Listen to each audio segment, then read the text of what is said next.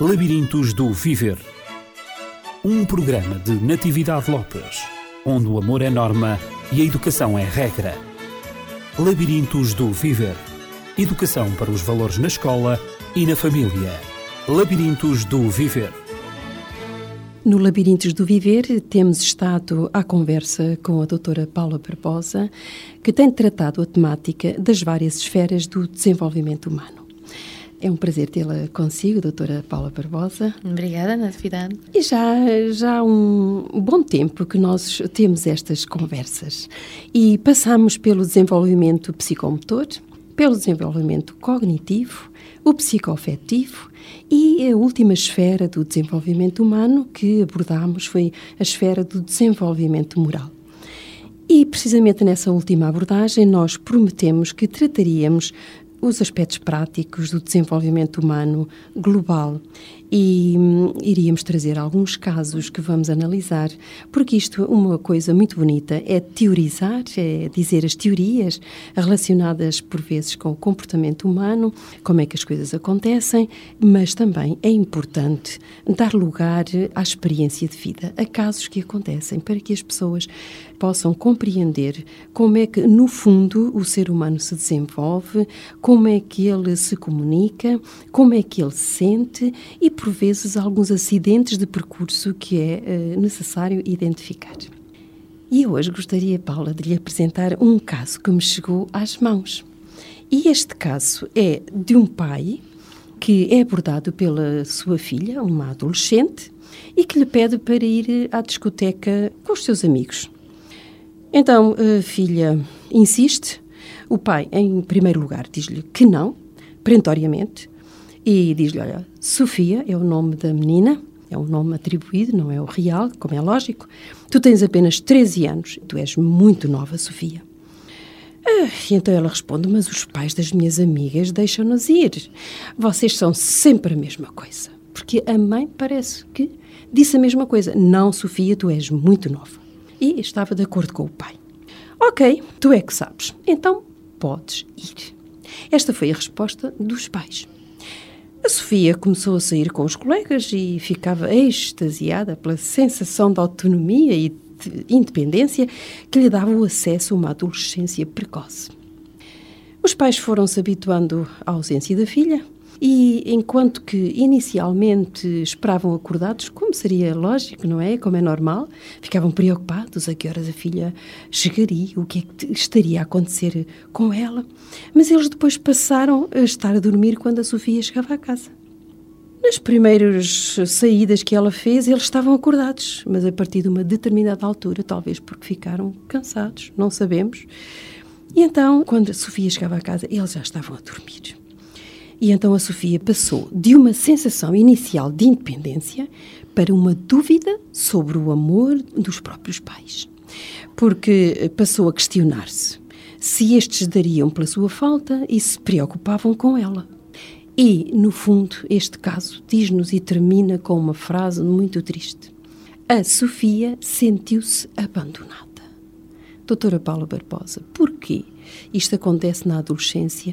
É tão frequente haver pais que tomam esta atitude para com os filhos há sempre, por parte dos pais, uma espécie de, de dúvida, de impasse entre aquilo que devam impor ou não aos filhos, ou seja, o que seja esta questão de ser pai, de ser mãe e de acompanhar os filhos nesse crescimento. E estas dúvidas instalam-se ainda mais na adolescência, porque sendo uma transição de uma fase em que se é criança para uma fase em que se é adulto e onde se está a trabalhar muitas questões da autonomia, da independência, fica-se, digamos, mais incerto certo, o que deva ser feito, até onde deva ser feito.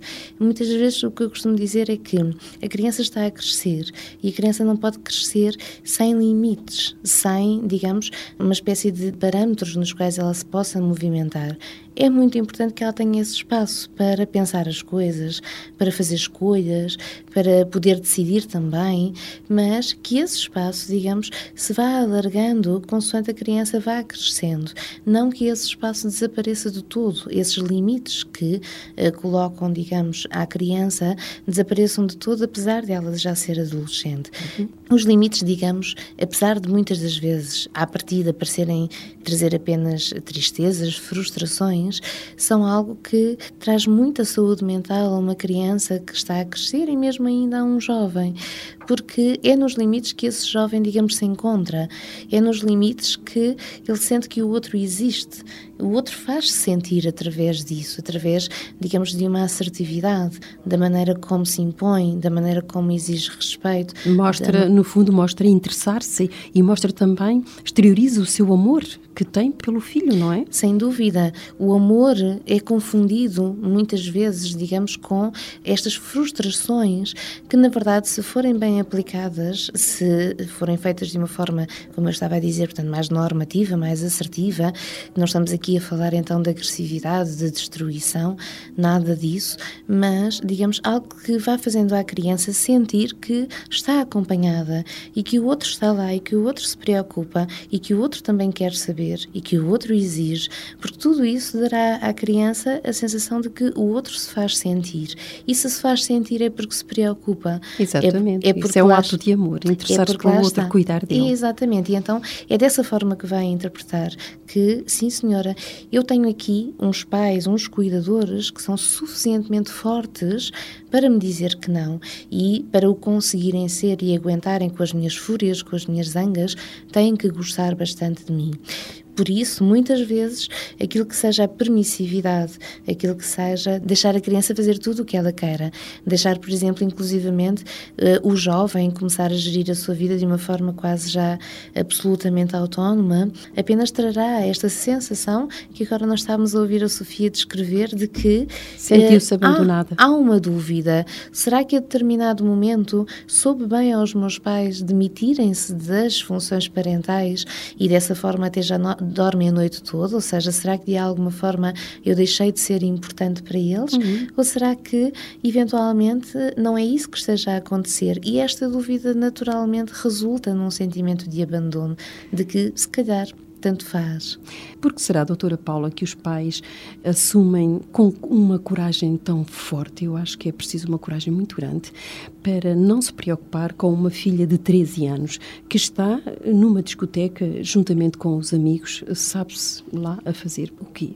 Os pais podem ser motivados por aquilo, por exemplo, que já tenha acontecido com eles uh, os pais terem sentido que tiveram que crescer muito rápido ou que tiveram que começar a gerir as suas vidas, por exemplo, ainda hoje, se temos os reflexos daquilo que era a sociedade, uma sociedade uh, onde as crianças começavam a trabalhar logo muito cedo e, portanto, tornaram-se, digamos, logo muito adultos.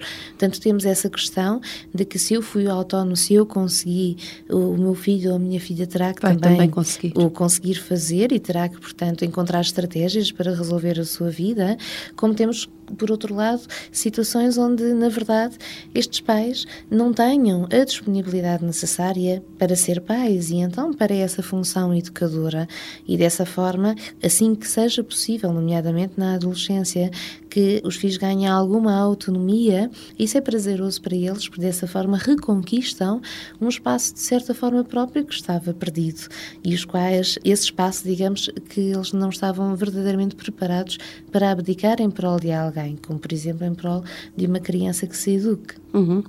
É evidente que hum, a Sofia, ao pedir para ir à, à, discoteca, e quando os pais negaram pela primeira vez, ela atribuiu, eh, digamos, a sua grande vontade em ir, ela atribuiu a que todos iam, os seus amigos também iam, os pais desses amigos permitiam que fossem, por que razão eles, os pais da Sofia, não permitiam. Portanto, parece-me que aqui há de facto uma comparação eh, que os jovens fazem entre aquilo que os pais dos amigos permitem e aquilo que os seus próprios pais permitem.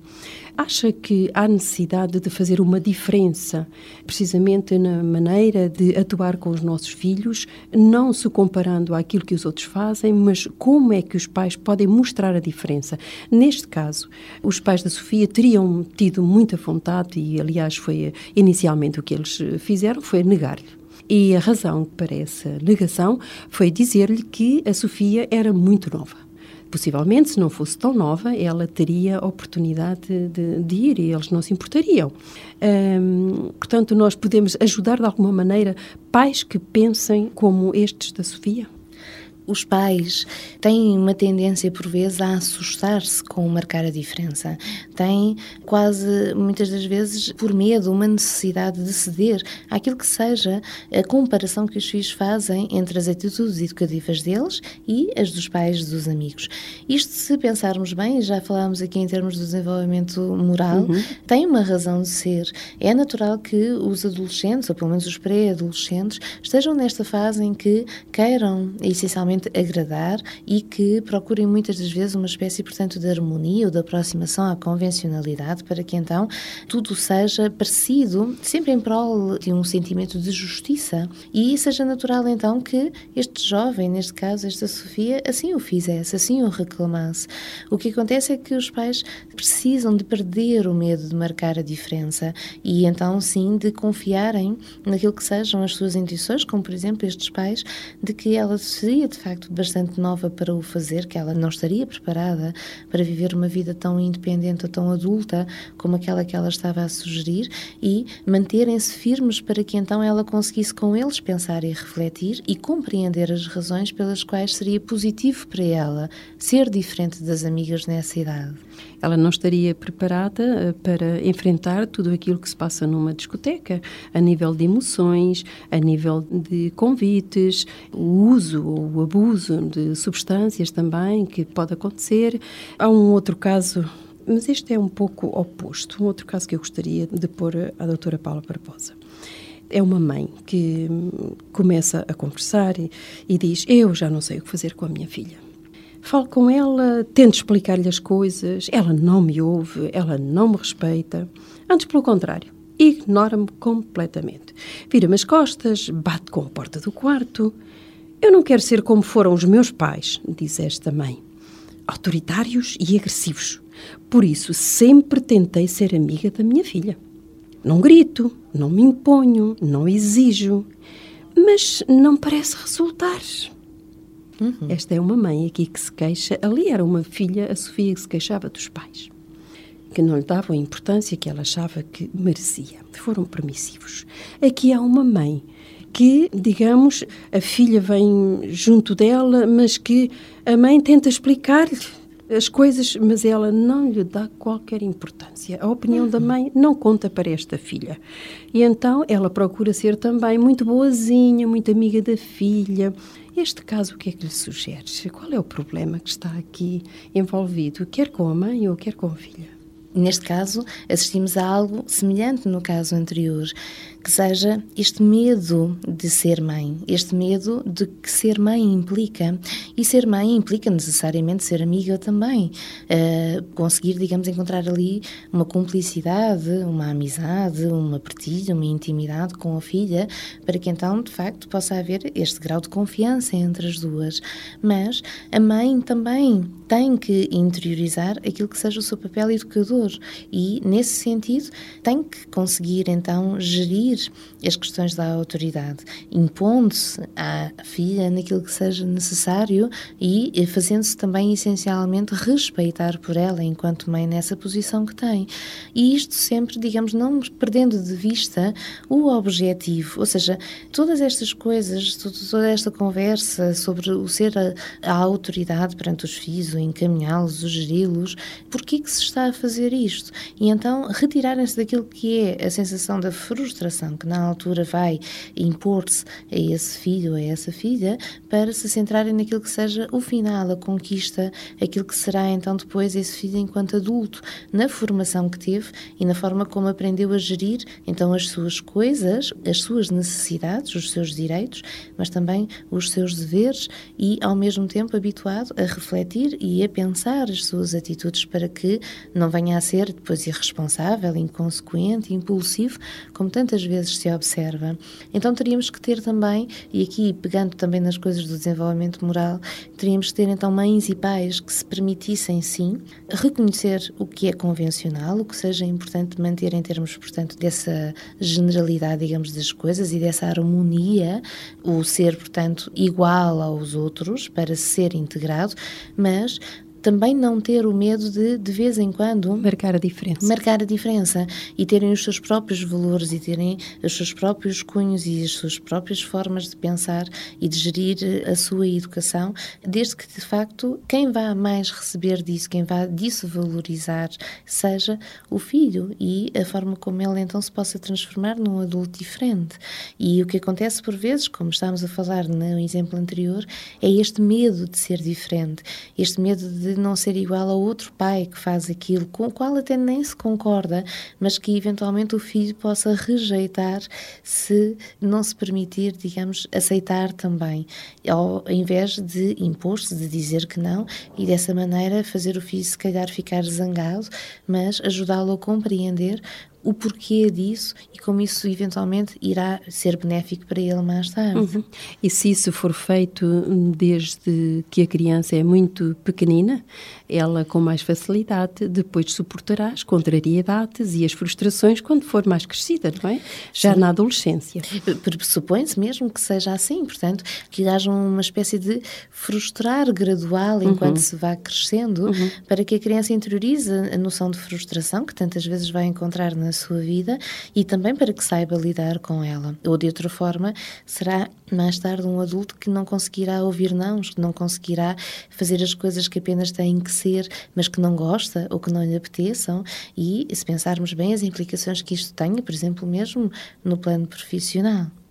E também diríamos que no aspecto cognitivo, a criança, à medida que se vai desenvolvendo e que as suas cognições se vão especificando também, o conhecimento das coisas, o conhecimento das consequências, das suas atitudes, das suas opções, tudo isso vai gradualmente aumentando também o nível de responsabilidade assumido pela criança e, portanto, com mais facilidade ela poderá gerir então as suas frustrações. Só assim ela poderá crescer, porque dessa forma ela não estará a crescer com as referências apenas dos outros. Ela não estará apenas a fazer aquilo que seja certo quando os outros lá estão para exigir que assim seja. Ela aprenderá a diferença entre o certo e o errado, para que então depois possa aprender a cuidar dela própria, mesmo que os pais não estejam presentes. Uhum. Daí vem, portanto, a sua autonomia e também, no fundo, o surgimento de uma consciência moral que vai agora uh, pautar, orientar as suas decisões e as suas atitudes. Estes filhos, nós podemos dizer, e é uma expressão que, que já temos ouvido com alguma frequência, podem ser órfãos ou de pai, ou de mãe, ou dos dois. Quando os pais demissionam, este seu papel de orientadores, não só esta mãe diz que explica as coisas à filha, mas a filha não ouve, não ouve a mãe, não a respeita não respeita porque não ouve e também não faz nada daquilo que a mãe lhe sugere. Portanto, é uma mãe que está desautorizada perante a filha e podemos dizer que esta filha também é uma órfã de mãe, sem dúvida. Qualquer coisa se está a passar na forma como esta mãe está a transmitir as coisas a esta filha. Ou seja, a forma como ela está a falar não marca uma diferença daquilo que seja uma posição, digamos, de força, de imposição perante ela. Provavelmente estará a falar mais num sentido de sugerir algo uhum. que a filha devia fazer e não, eventualmente, de fazer a filha lidar com aquilo que tem que ser. E nisto são uh, diferenças bastante grandes. Portanto, quando há uma mãe ou um pai que eventualmente está a dizer: eh, Tu já viste que fizeste isto, tu já viste que continuas a agir desta maneira, tu já viste que uh, não pensaste, por exemplo, nesta pessoa ou naquela, já viste que me fizeste isto outra vez. Quando isto é dito desta forma, é como se essa criança ou esse jovem. Está a ser acusada, no fundo. Mas ainda não tivesse, digamos, compreendido qual é a diferença entre quando se está a falar a sério, e isso é mesmo para ser assim e para fazer e para mudar, ou aquilo que seja ser uma sugestão sugestão de que fizestes outra vez, mas quase que parece que dito dessa forma, parece que não faz mal se voltar a acontecer. Uhum. E é assim necessariamente que vai acontecer. Portanto, há necessidade de firmeza. É isso que se requer dos pais. Não de imposição, não de força propriamente, mas de uma firmeza. E, Sem portanto, dúvida. isso tem a ver também com o próprio comportamento dos pais, serem firmes também naquilo que dizem, naquilo que fazem, serem coerentes, para que a filha possa saber quando o pai diz não, é não, ou quando a mãe diz sim, é sim. E, portanto, haja essa firmeza e, ao mesmo tempo, acompanhada do exemplo, da atitude. E para que a filha sinta que tem pais, não só amigos. Ou de outra forma sentir-se-á perdida no seu desenvolvimento. Órfã, como estávamos a dizer. É, eu penso, doutora Paula, que há um grande medo da parte dos pais de que os filhos digam que eles são maus pais. Aliás, no caso da Sofia, não é? Ela automaticamente fez a comparação com os pais dos seus amigos. Oh, deixa-me ir, porque se os pais dos meus amigos deixam ir, é porque não há mal também que eu vá. Não é? E os pais, para não eh, parecerem maus pais, então eles, por vezes, tornam-se pais permissivos, às vezes até inconscientemente. E é por isso que é bom nós estarmos a falar nestas coisas, porque sucede, pode suceder a qualquer pessoa, mesmo que a pessoa nem se aperceba que isso está a acontecer. Mas é bom que tomemos consciência, porque as consequências eh, desta atitude paterna eh, não são as melhores. Sim, muitos pais podem ser, entre aspas, maus pais, não porque o queiram, porque sejam maus no seu íntimo, mas mais por medo do que por outra coisa. Uhum, exatamente. Eu tenho um, um último caso, doutora Paula, que gostaria de lhe apresentar. Neste caso é o oposto. Não há aqui qualquer permissividade, mas é o oposto daquilo que temos estado a tratar. E então, é o caso daquela mãe que vai ao consultório e com certeza que já lhe surgiram muitas mães, não digo algumas, mas muitas, não é? E que dizem ao psicólogo, às vezes ao médico de família até, ah, doutor, o meu filho tem qualquer problema, mas de certeza absoluta. Olhe, ele não para quieto.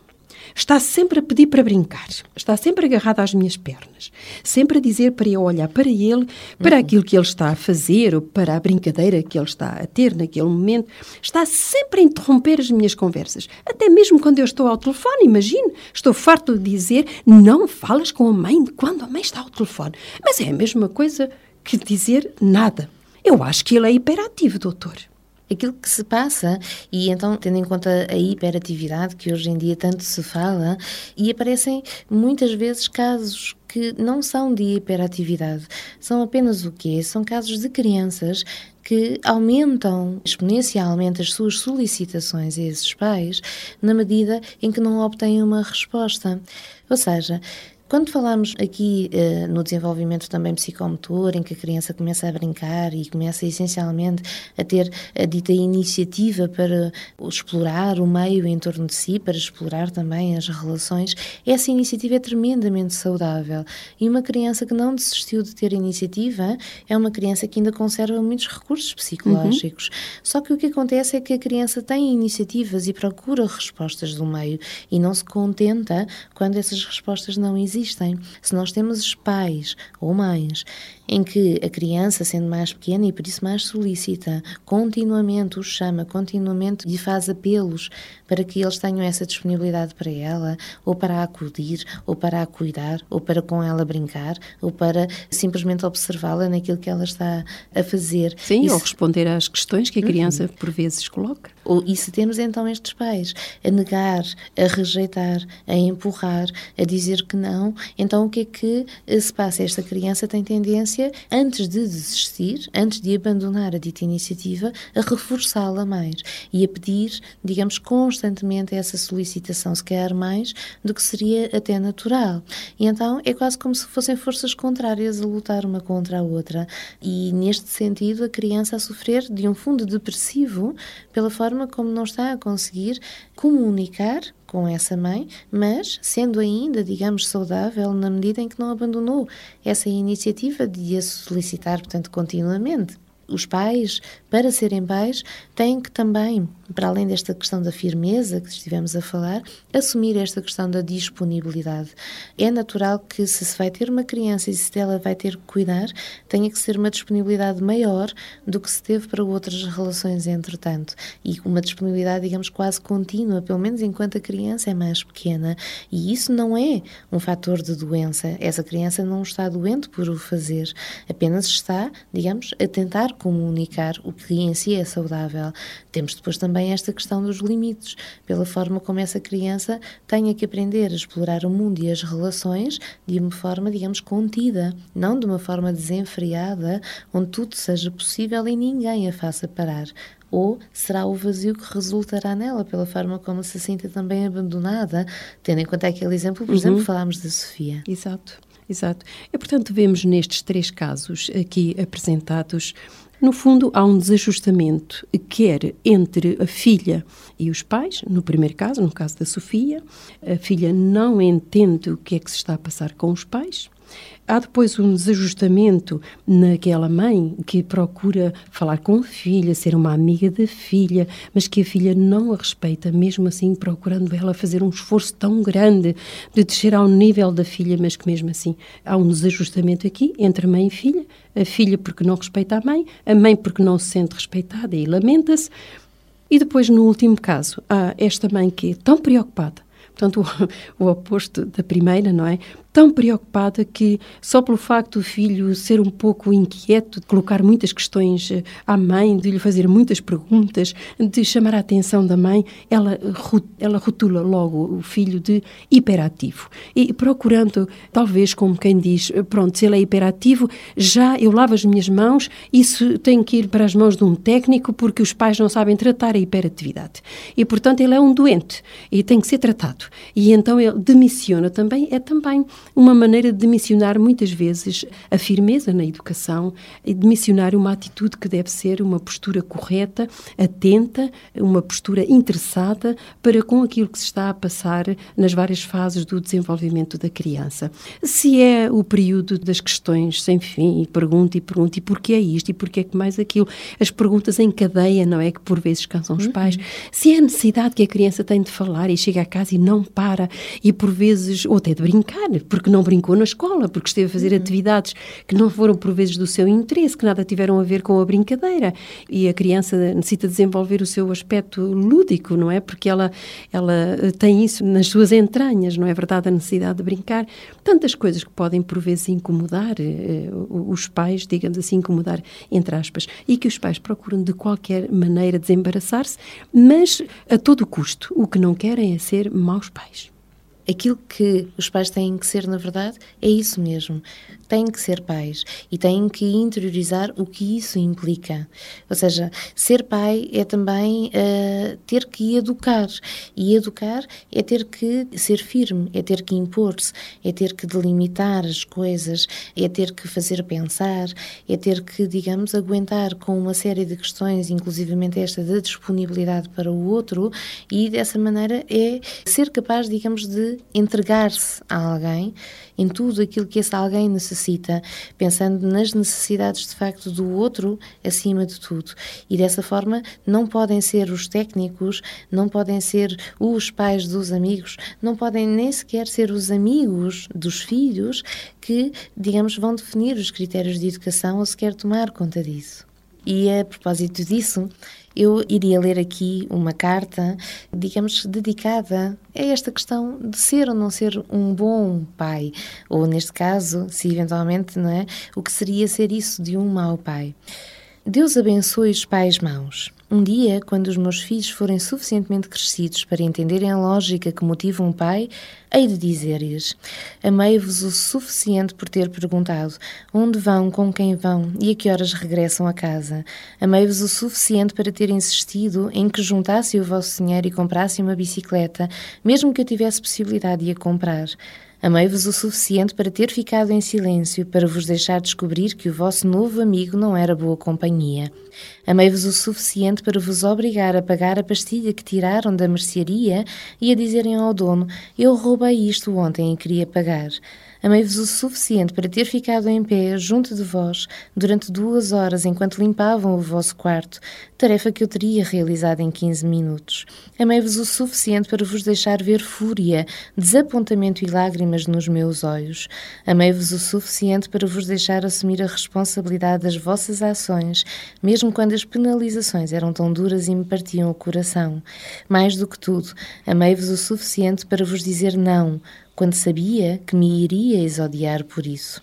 Estou contente, venci, porque no final vocês venceram também.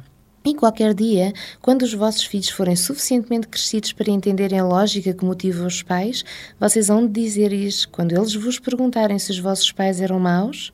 Que sim, que éramos maus, que éramos os pais piores do mundo. Os outros miúdos comiam doces ao pequeno almoço. Nós tínhamos que comer cereais, ovos, tostas. Os outros miúdos bebiam Pepsi ao almoço e comiam batatas fritas. Nós tínhamos que comer sopa, o prato e fruta. E não vão acreditar, os nossos pais obrigavam-nos a jantar à mesa ao contrário dos outros pais.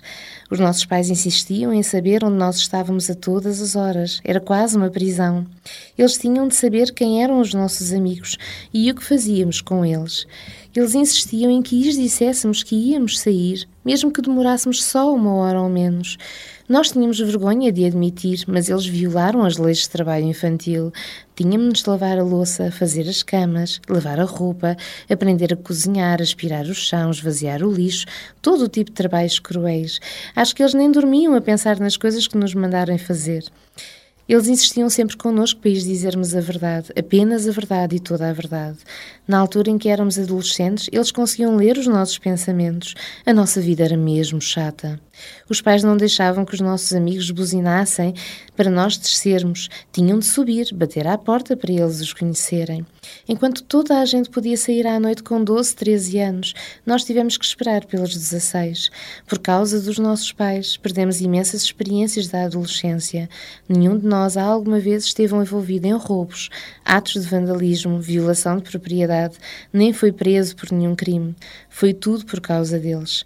Agora que já saímos de casa, somos adultos, honestos e educados. Estamos a fazer o nosso melhor para sermos maus pais, tal como os nossos pais foram.